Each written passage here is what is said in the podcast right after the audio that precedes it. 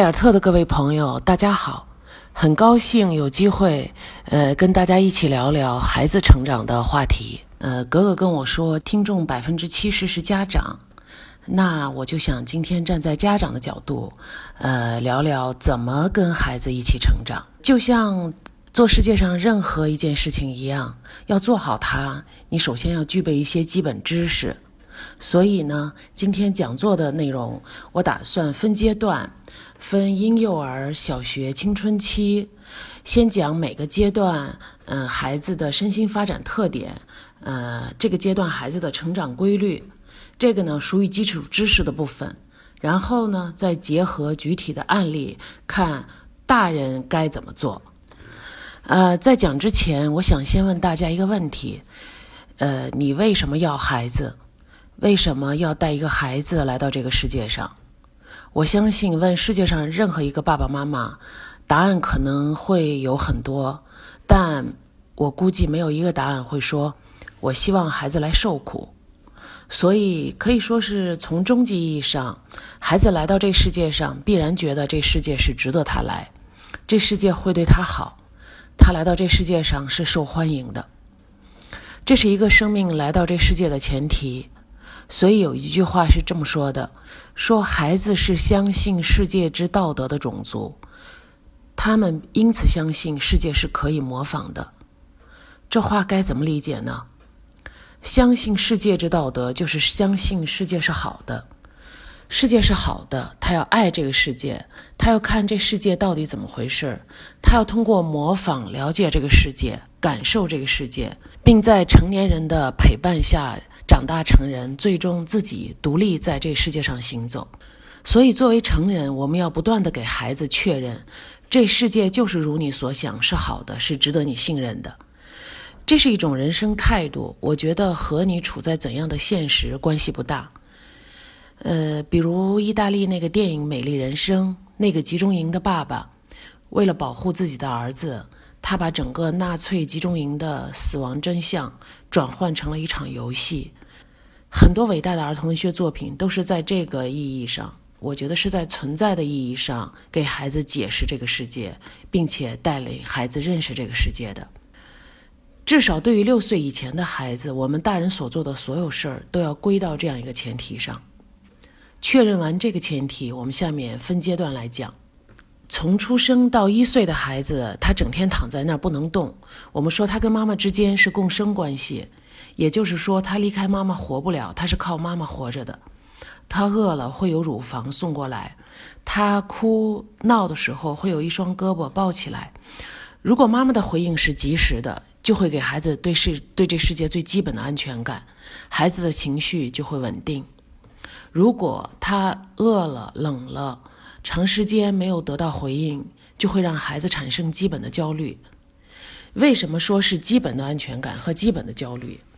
因为这个时期产生的情绪会储存在孩子大脑杏仁核的那部分，也就是常说的动物脑部分。这是我们大脑最深的那部分，这部分对人产生的影响非常深远，但又非常隐秘。所以，我们说，虽然孩子看上去不能动、不能说，但他是一个感觉体，他在全息与这个世界互动。妈妈的奶水、妈妈的情绪、妈妈的整个情感状态都会影响到孩子。有一个妈妈在月子里，家庭突然发生了变故，这妈妈很痛苦。我们知道，身心之间的关系紧密程度可能超出我们的想象，所以妈妈的情绪肯定影响到了她的奶水。孩子喝了那个阶段喝了妈妈的奶以后，总是哭闹、烦躁，不容易入睡。所以我们能知道，就是情绪对妈妈的呃奶奶水的影响是很直接的，而妈妈的奶水和妈妈的情绪对孩子的影响，也是我们能够明确观察得到的。大概十年前，我曾经看过一个心理治疗史上的一个纪录片，讲述一个产后抑郁的妈妈。她每次喂奶的时候，孩子总是挺起小胸脯去迎向妈妈，他的眼神去看妈妈，去追踪妈妈。但是呢，这个妈妈从来不看孩子，喂完奶放下孩子就走。孩子的多次努力失败，然后他就放弃了。他的眼神看上去很困惑。过了几十年，这孩子长大成人，作为一个精神病人，他推开了这个诊疗室的门。这个妈妈把孩子带到世界上，当时的状态是，肯定是觉得只要给孩子喂喂奶，孩子就能存活。她不明白，孩子是通过妈妈才确认、才感知这世界是不是爱他的。这不仅是人类基本的需求，这这是所有高等动物的需求。我们大家都听说过哈洛的那个小猕猴试验，呃，小猕猴会选择。更多的跟那个绒布做的妈妈一起带，但具体的时间分布大家知道吗？就是它跟那个挂奶瓶的铁丝网妈妈待的时间每天大概是一小时，它跟绒布做的妈妈待的时间是十七八个小时。所以我们说孩子是一个全息的感觉体，他吃母乳不仅是为了活下去，他也是要在妈妈的怀抱里头感受爱，感受这个世界的温暖。所以，这个孩子的一切的表达，他的哭，他的笑，他的眼神，他的触摸，都是在跟这世界在交流，在互动。大人要及时回应，不要挫败他的努力。当然，妈妈不是神，妈妈也是人。世界上没有完美的妈妈，也不必去做完美的妈妈，因为妈妈也有累了、烦了的时候。所以，婴儿不可能得到百分之百的满足。慢慢的，婴儿就会意识到。有时候愿望能被满足，有时候愿望不能马上被满足。当然，这个不能被满足的这个时间不能超过孩子忍受的程度，否则就会给孩子留下病理性的这个影响。然后孩子慢慢意识到妈妈跟我不是同一个人，所以我们说一岁以后，孩子和妈妈之间的共生关系就结束，就走向了一个二元关系。而一岁以后的孩子开始走路，他的活动范围。比原来要大了，然后他既然他意识到妈妈跟自己是分开、是独立的另一个人，所以他开始出现分离的焦虑，然后开始出现对妈妈的依恋。呃，我们会观察到，就是一岁多的孩子，当他会走路了以后，他反而要妈妈抱；他不会走路的时候，他一定要自己走，也趔趔趄趄，他也要自己走。其实这也是生命成长的一个规律。就是每个阶段的孩子，他都有这个阶段的一个主要的发展任务。当他完成这个发展任务以后，他会退回去，出现所谓阶段性的退行。阶段性的退行是有其发展意义的。他让孩子完成一个阶段的发展任务后，回到妈妈这里，再次体验妈妈的爱，类似于充电一样，充好电，再次进入下一个发展阶段。到了两到三岁，孩子会出现一个早期的逆反。也就是我们通常说的可怕的两岁，这么大的孩子探索世界的范围比以前就更大了。他开始尝试很多新的东西，东摸摸西碰碰，可以说他自信的建立来自于你是不是愿意让他去尝试。如果一个孩子的尝试总是得到鼓励，他就会不停的尝试。如果他总是被限制、被怀疑，然后呢，他就会自己怀疑自己，然后就会畏手畏脚。而事实是，随着孩子的长大呢，家长的担心也越来越多了。比如有家长说，他们家孩子爱打人，说动不动就打人。我们知道，两岁多的孩子，他的语言能力还没有发展起来，他只能说一些简单的电报句。他的很多和情情绪和呃感受都是混沌状态的，他自己也搞不清楚，所以他只能用一些有限的动作来表达。他的打，这是家长解释的打，但是他的动手可能是在表示愤怒，表示在拒绝，也可能是在表示高兴，表示兴奋。他的哭可能是表示不满，也可能是表示愤怒。所以，如果家长搞不懂孩子为什么会哭、会闹、会打的时候，我的建议是，搞不懂没关系，但是你要看见他的情绪，承认他的情绪，别觉得他无理取闹，要允许孩子把情绪表达出来。如果不知道说什么，就什么也别说，在那儿耐心的陪着他，或者抱着他，表示即使你不懂他，你也跟他在一起，你愿意陪着他。所以，精神分析里有一个概念叫容器，我个人是非常喜欢这个概念。就是大概可以这么理解：，就是孩子在从小到大的成长过程中会出现很多问题，父母作为容器要处理孩子的这些问题，然后呢，把好的东西反馈给孩子，把那些不好的，比如说焦虑、担心、恐惧，自己消化，不能返回给孩子。我们在后面的阶段里头会不断的提到容器的概念。到了三岁左右，我们说这是爸爸介入的一个好时机。为什么这么说呢？因为前两三年，呃，孩子主要是跟妈妈在一起，妈妈的爱是无条件的，孩子在妈妈那儿通常怎么样都行。无条件的母爱可以说它是全方位满足孩子的需求，给了孩子安全感。但是另一方面，你也可以说这种无条件的爱对孩子身心发展的刺激点比较低。现实中，我们也可以观察到，孩子跟妈妈在一起的时候，通常不兴奋，他是一个逆着的状态；而他跟爸爸在一起玩耍闹的时候，他的情绪通常会比较高。所以，三岁左右，当孩子的活动范围越来越大的时候，让爸爸进入到亲子关系中来，对孩子的发展，对爸爸和孩子之间亲子关系的建立，都是有好处的。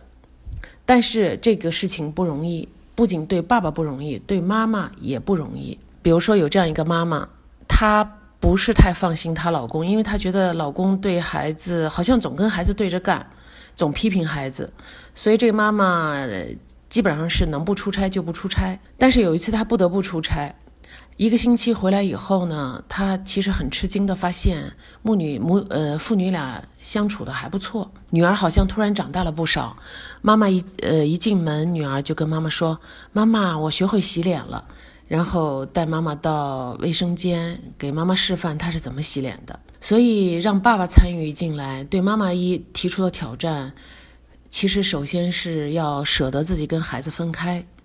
而妈妈们通常是本能的不放心任何一个别人照顾自己的孩子，那让他跟孩子分开，他就得忍住这种焦虑和担心，给出时间和空间让孩子和爸爸相处。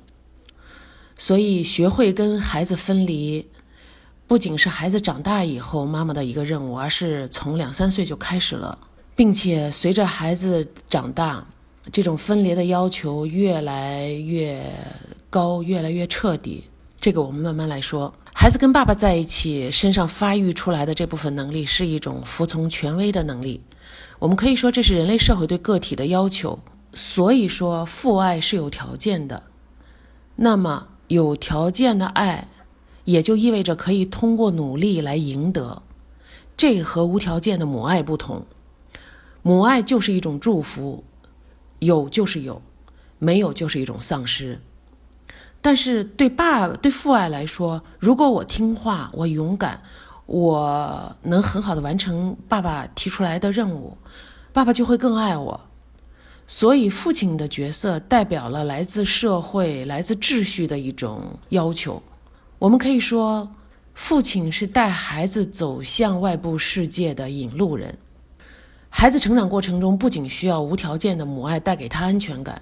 也需要有条件的父爱，让他形成自己的判断力和探索世界的这种能力。所以，可以总括来说，孩子的情感能力主要是从母亲那儿得来的，而他跟世界打交道的能力主要是跟父亲那儿得来的。为了让自己和孩子分开，妈妈呢，除了要忍受自己的焦虑，他还要有一种能力，把爸爸带入到这种关系中来。那做到这一点，就概括起来，其实就是要让妈妈在孩子和爸爸两边都要做到正反馈。比如说，跟爸爸说：“嗯，孩子跟你在一起的状态的确跟我不一样，好像更懂事儿了。”而不是说：“你看，孩子跟你在一起，衣服也脏，幼儿园也迟到，饭也总是糊弄。”所以，妈妈要看爸爸擅长你不擅长的部分。要看孩子跟爸爸在一起发生了什么变化，因为其实我们每个人的内心深处都藏着那个小孩，都需要鼓励，所以妈妈要总是正反馈给爸爸，让爸爸更有价价值感，更愿意带孩子。同样，呃，妈妈给孩子的反馈也应该是正面的，就是哇，跟着爸爸你玩的玩的真高兴，就是带着欣赏，带着赞美。让孩子从你这儿看到他跟在爸爸在一起多棒，他有一个多好的爸爸，有一个多了不起的自己。嗯，三四岁的孩子呢，已经开始有自我意识的萌芽，但他依然还是以自我为中心的。嗯，不要觉得他好像比原来懂事，就可以跟他讲道理。很多大人的那些道理，比如说，呃，假如怎么样就怎么样，你的那些一般将来时的句式，孩子不会懂。比如说，呃，三十三度以上我们在吃冰激凌，这种话对孩子来说无法理解，这太抽象了。孩子知道他就是要吃冰激凌，你不给吃他就哭。所以这么大的孩子，他要的依然是即刻满足。嗯，到了五六岁，呃，家长看不明白的地方可能会比原来就更多了。比如说，有一个妈妈说，他他儿子在家里总是打姥姥，欺负姥姥。当然，这是妈妈的表述。但是观察后你会发现，其实这也是姥姥鼓励的结果，因为姥姥在家好像地位最低，又最爱这个孩子，是那种很原始的那种爱。孩子怎样，姥姥都觉得好。呃，可以说像很多老人一样，爱在眼里，喜在心头，一举一动都那么的好。而妈妈呢，就觉得姥姥这样的态度有时候会纵容孩子，所以对姥姥有时候难免恶声恶气。总之，大人之间的这一切互动，孩子都看在眼里，孩子心里很清楚，他可以怎样对每一个大人。所以呢，我们大人。不要轻易下结论说孩子怎样。如果你在孩子身上发现了一个特点，你要往自己身上想，因为我们说家庭是孩子成长的土壤，那么这个土壤里所有的营养、所有的毒素，应该都是来自我们成人。说到这儿，我想，呃，说一下家庭基因是怎么复制的。我们用一个高度概括的例子来说明：一个女孩。嗯，她的爸爸妈妈是在同一个厂工作，妈妈是厂里的劳模，一直很能干、很进取。爸爸相对来说呢，有点儿不思进取，喜欢打牌啊，跟一帮哥们儿喝喝酒什么的。这妈妈呢，一直看不上爸爸，她从小就跟女儿说：“说你看妈妈命不好，就嫁你爸爸这样的，你可得上进，你将来要靠自己考大学。”在这样一个家庭中长大，这个女孩。的确是很要强，最后如愿考上了大学。考上大学以后，我们从匹配原理来说，就是欣赏他的人应该是不是一个很要强的男生。然后他们结婚了，过了几年，这个女生发现她的命好像也不太好，她的老公不像班上有几个男生那样能闯。嗯，就是分在研究所里安分守己，所以过了两年生了一个儿子以后，这个妈妈心里就暗暗的说：“我绝不能让儿子成为像我爸一样、像我老公一样的人，我儿子一定要成为一个有出息的男子汉。”俗话说：“心里有什么就能看到什么。”所以这个妈妈看到儿子在幼儿园排队荡秋千，别人在儿子面前插队，其实也有另外的孩子在另外的孩子面前插队，但这妈妈就看到了儿子被插队。所以他就很担心，过去提醒儿子说：“别让别人插你的队。”大家一起抢玩具的时候呢，也有不去抢的孩子，但是他总是能看到自己的儿子不去抢，所以他也会去提醒说：“别你去抢啊，你别怕，你也去抢。”总之，他是希望儿子强，希望儿子能冲能闯。但是当他每次这样做的时候，孩子的感受是什么？妈妈每提醒一次，孩子都觉得我不行。你看，妈妈又提醒我，等于妈妈每提醒儿子一次，就在儿子身上刷一次“你不行”的标签。所以，我们可以说，妈妈通过自己全部的努力，把儿子推向了他最害怕的那个方向。这就是家庭基因的复制过程。所以，我们说，家庭基因的复制来自于那你内心深处的那个情节，那个情节通常是你不知道的。是你从小到大最在乎，但是从没有实现的那部分。这也就是很多人所谓的命运。我们说命运就是一种强迫性的重复。那么，怎么打破这种强迫性的重复呢？那首先，我们就要努力发展自己的心理学头脑，让自己成长。假设一下，这个妈妈如果有心理学头脑，整个反应过程会怎样？她会怎么做呢？她会总是正面解读孩子。别人插队的时候，他不焦虑，他觉得懂得遵守秩序挺好。别人抢玩具的时候，妈妈也不焦虑，认为懂得等待，能理解别人的感受，因为被抢的滋味肯定不好嘛。这些都是好的品质，所以在妈妈这面镜子里，孩子看到的是一个很好的自己。我们刚才说，妈妈要做孩子的好容器，那在妈妈这个容器里。孩子的总是得到正面的接纳，得到正面的反馈，这样的孩子他肯定也是接纳自己的。这样一个得到理解和爱的孩子，在幼儿园有没有其他的小朋友愿意跟他做朋友？他一定是受欢迎的，因为他跟环境的互动总是良好，并且呢，这样一个妈妈，呃，她一定也能意识到原生家庭对自己的影响。她看父母的眼眼光可能和原来也会不一样。她能看到妈妈要强的背后有姥姥的影子，因为姥姥很年轻的时候姥爷就没了，是姥姥一个人把几个孩子抚养成人的。这个妈妈可能也会重新换一个角度理解自己的爸爸。他能看到爸爸那种不求上进的背后，其实有很多对妈妈的隐忍和对现实的那种务实态度。这一系列的觉察会让这个妈妈意识到，如果她想要儿子成长为一个男子汉，绝对不能用妈妈对爸爸的态度。我觉得很多时候，当妈妈担心的时候，真的是要往下追问：你到底在担心什么？焦虑什么？嗯，关于六岁之前的孩子，我们就先讲这些。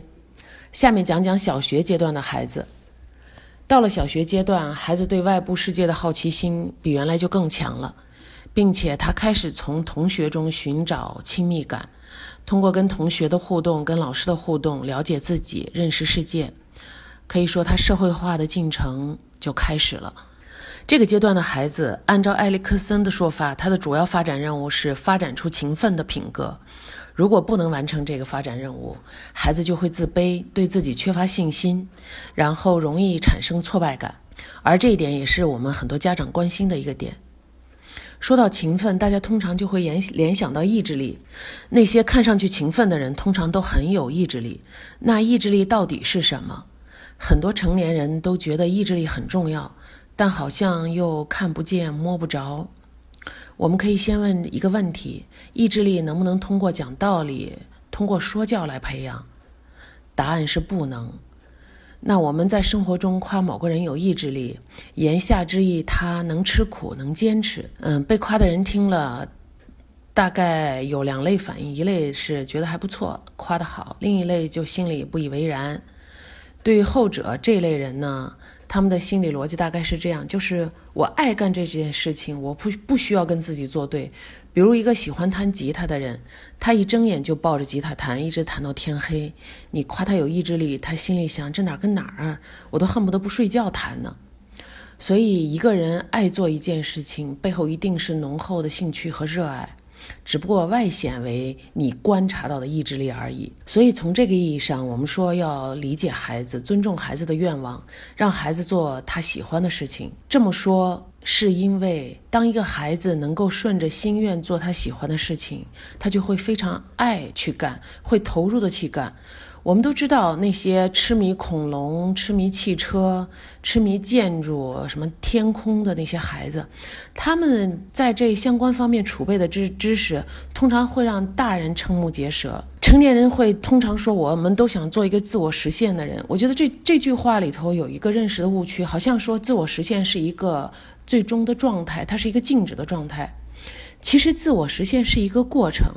如果你每时每刻都在做自己喜欢的事情，都在实现自己的潜能，你就是在自我实现。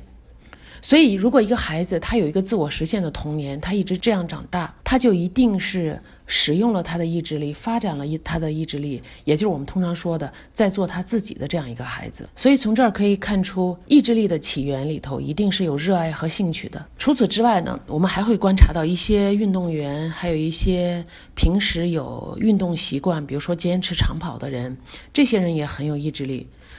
如果你夸他们有意志力，他们常常会说：“呃，没什么，习惯了而已。”的确，意志力是有生物学基础的，就是也就是说，肌肉是有记忆的。所有的运动都有训练的环节，训练有效。但是我们很多人也常常感叹自己的意志力去哪儿了，就是道理我都懂，但是我从来都做不到。我的很多愿望其实。不过就是说说而已，其实是我们不了解意志力，把意志力神秘化了，只眷顾某些幸运儿。对此呢，美国心理学家曾经做过一个试验，他们把一群人随机分成两组，都在外面等待。第一组人等待的时候呢，桌子上放着刚出炉的巧克力蛋糕。主持试验的老师告诉第一组人说：“请你们尽量不要动那些蛋糕，那是给后面的人准备的。”第二组人等待的时候，桌子上放的是煮好的甜菜根。主持试验的老师说了同样的话，请你们不要动那些甜菜根，那是给后面的人准备的。然后这两组人等待的时间一样长，然后让他们进去做题，都是非常非常难的题目。心理学家想考察的是哪一组人会先放弃做题？大家猜一猜哪一组人先放弃？很多人都猜是甜菜根那组先放弃，因为巧克力那组抵御住了巧克力的诱惑，貌似意志力更强，他们坚持做难题的时间应该也也会更长。而事实上是巧克力那组先放弃了做题，因为巧克力蛋糕对他们的诱惑太大。为了抵御这个诱惑，他们意志力的耗损比甜菜根那组也厉害。所以心理学家得出结论说，我们每个人身上储备的那种所谓叫意志力的东西，差不多都是一样的。这个呢，也就能解释现实生活中很多现象，比如很多减肥戒烟的人。如果他们仅仅是靠意志力，信誓旦旦要去戒掉这个坏毛病的时候，通常都是以失败而告终的。既然意志力不神秘，那么我们该怎么培养呢？前面说了，首先它的起源是兴趣、喜欢，这样才有开始。然后就是靠坚持，坚持到一定的时候就会成为习惯。对小学阶段的孩子来说，学习习惯的养成、勤奋这种素质的养成，需要成年人帮忙。有的家长说，他们家孩子没有好习惯，比如说总是丢三落四、忘带东西，老是提醒也不起作用。你往下追究，你就会发现，他所谓的提醒就是唠叨。我们知道，养成习惯是一个技术活，它是一个训练的过程，不是唠叨就能奏效的。唠叨是一种情绪的表达，它不是一个建设性的力量。所以，我们回到回到这个训练上来，如果是训练的话，它首先需要一段时间，通常来说是一个月。其次，它需要技巧。每次呢，只做一件事情，从简单的开始，比如检查书包。每天家长带孩子一起检查，先对照课表，一门课拿相应的书，第二门课拿第二本书，对应完放好，再对照老师留的那个联系本。因为现在很多学校好像都有联系本，老师会有一些额外的要求，让孩子记下来。对照那个本上的要求，一一对应，把要带的东西准备好，然后放进书包。对家长来说，你天然知道提醒，呃，那个检查是怎么回事儿。对孩子来说，你要把这些具体的用动作示范出来，清晰明了，让孩子看得见，让他能够模仿，这就是训练的过程。然后呢，你还要允许这个训练过程中出现反复，过程中家长即使出现反复，家长也要不停的还给孩子正反馈。因为孩子毕竟是孩子，他会有闹情绪的时候，他会有烦的时候。那这种时候，你要坚持，因为你是成人，你要做孩子的好的容器。比如说，今今天孩子不在状态，你可以以你为主，你说今天主要由妈妈来收拾，这样让孩子知道，即使我今天做不好，我明天也有机会回来继续把这件事情做下去。刚才我们说要强调一个月。为什么说一个月呢？嗯，因为我们大脑里头有数以百万计的神经通道，就不同的神经元在大脑连接。神经元使用自己的方式，有点像自然界的这个水流，水流的形成。你可以把它想象成就是一条河流的形成过程。比如说，第一天一条水流在表面流过，它留下的痕迹是很浅很细的。如果你每天做同样的事情，就是用同样的水流冲刷这个地方，那随着每天持续的冲刷，这个地方它就会变得越来越深，它会就形成一个河床。到了差不多一个月的时候，最后就是形成一个固定的河道。这时候新的习惯也就养成了。这是理解改变的关键，改变不是一夜之间发生的。如果你不允许孩子有反反复，就相当于你不了解改变的过程，你就会容易放弃，容易情绪化。所以我们常常说要夸孩子的努力，不要夸孩子聪明，因为聪明是一个标签，是一个定性。呃，有一次做讲座来听讲座的有一位老师，他说我不骂孩子，我夸孩子，我贴好的标签行吗？那我们往下追问，当你夸孩子聪明的时候，意味着什么？意味着他不能不聪明，但是孩子总有不聪明的时候，因为一个孩子不可能凡事都聪明。你把他定性为聪明孩子，如果他失败了一次没考好，那他怎么办？所以我们知道有很多聪明孩子，他们的表现就是不努力学，或者至少他们表现出不努力学。为什么？他怕露馅儿啊。他怕万一我好好学又没考好，我岂不是不聪明了？所以说，聪明这个标签，即使它是一个好的标签，它也会绑架孩子，让孩子不敢去尝试那些有挑战、有难度的事情。反过来，如果你针对孩子的努力做出反馈，孩子就会知道一件事儿没干好没关系，那是我努力不够，我继续努力。那我们知道，成功就是靠一个一个失败堆出来的。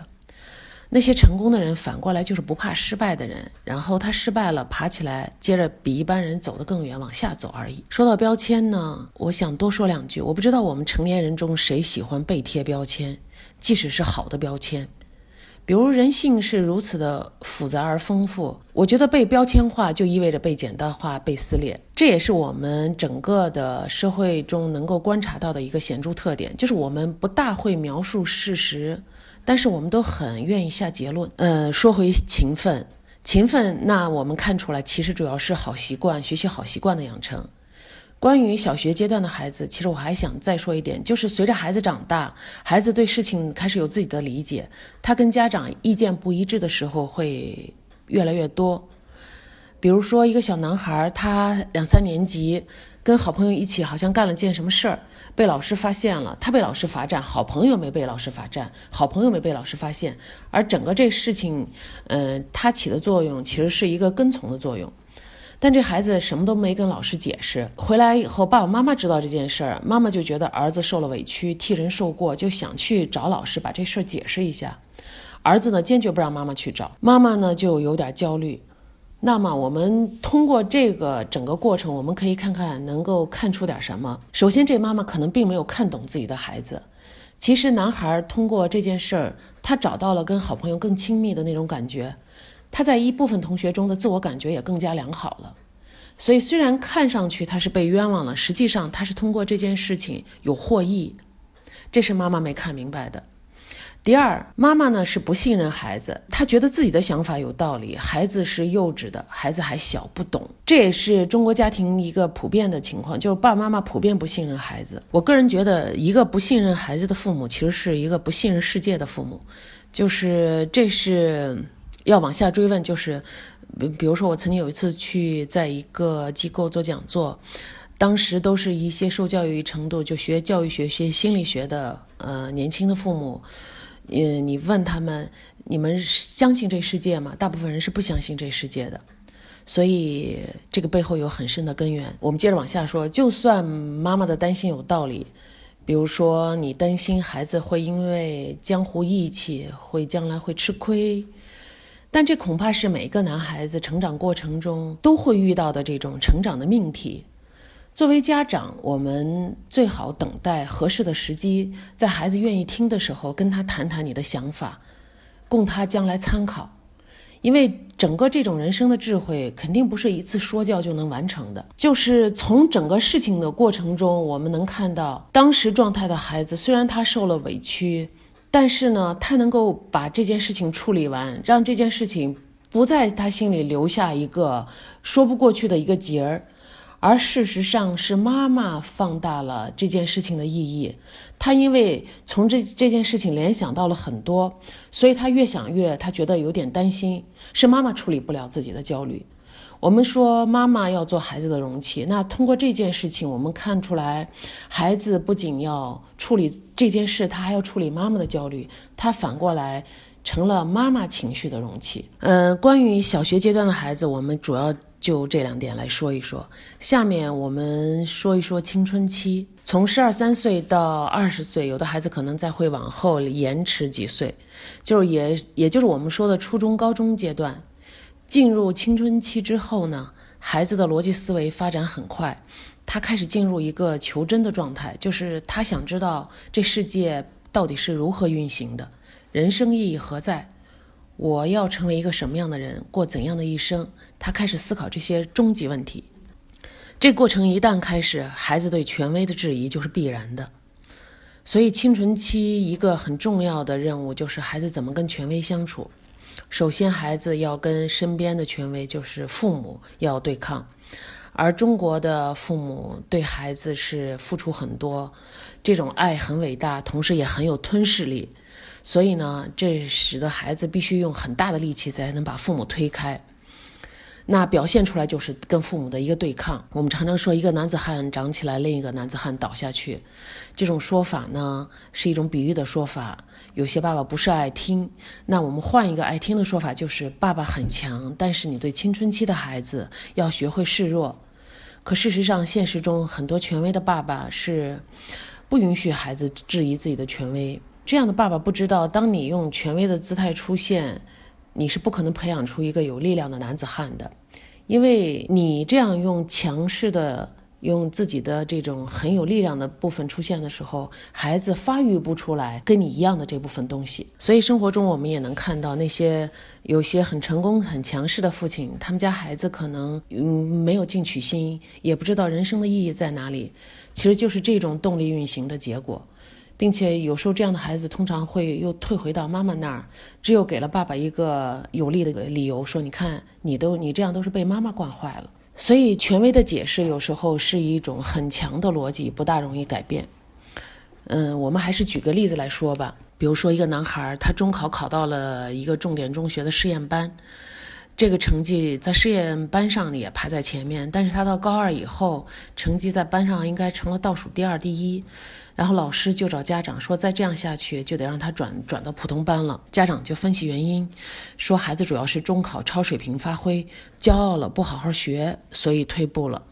这是爸爸的解释。第一次是爸爸跟我见的面，第二次是儿子来的，儿子说。哪有超常发挥这件事情？说中考那么大的事情，怎么能容易超常发挥？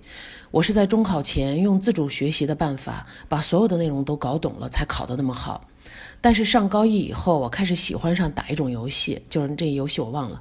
这个游戏花了我很长时间，这样的话我学习才落下来的，根本不是我骄傲了。那我问他，我说这些话你跟爸爸说了吗？他说我说了很多遍，他好像没听见。他就认为是我骄傲了。第三次我是跟父子俩一起见面的，爸爸继续说他的那个骄傲观。我看儿子当时的表情，当时在旁边，儿子真的可以说是怒火中烧啊！他简直就是，他他无法理解爸爸，就是他说了无数遍的话，爸爸怎么就没听见？所以很多成年人是是顺着他自己头脑中的逻辑解释现象的，你也不能说他没有道理。因为每个人都有自己解释现实的一个角度，但这种情况下，你对东西的解释可能和孩子的理解就是差着十万八千里。相对来说，改变一个高中生的认知，比改变一个权威父亲的认知要容易一些。对这种情况下的孩子，你可以跟他说：“你看，如果你愤怒，说明你对权威有过分的期望，你期望他理解你，这是一种强求，因为每个人都有他自己的角度。”既然你都看明白他的理解不符合事实，说明你站得比他高，那你不必跟他来情绪，你就事论事解决你的问题。当你把问题解决好了，用事实说话不就行了？所以让孩子明白，他对抗权威的背后藏着对权威的期待。如果他觉得这个权威不如他，他就应该超越这个权威，用事实去做自己觉得对的事情。所以。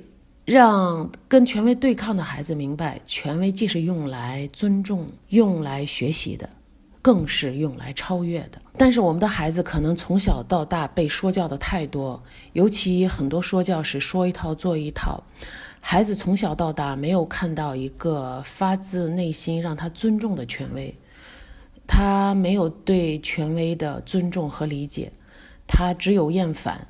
如果是这样的话，那么，年轻人他到一定的年龄，他对权威这种存在物，他就谈不上尊重。我记得经济学家张五常曾经说过，说他去内地讲课的时候，发现内地的大学生特别爱挑战他，他觉得很可惜。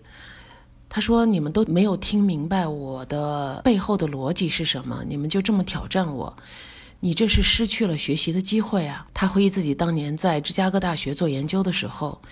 因为芝加哥大学经济系应该是美国经济学研究的重镇，当时他去听哪个老师的名呃哪个名师的课，听了两三遍吧。那个老师很欣赏他，说你不用来听了，你听了这么多遍，你到底在听什么？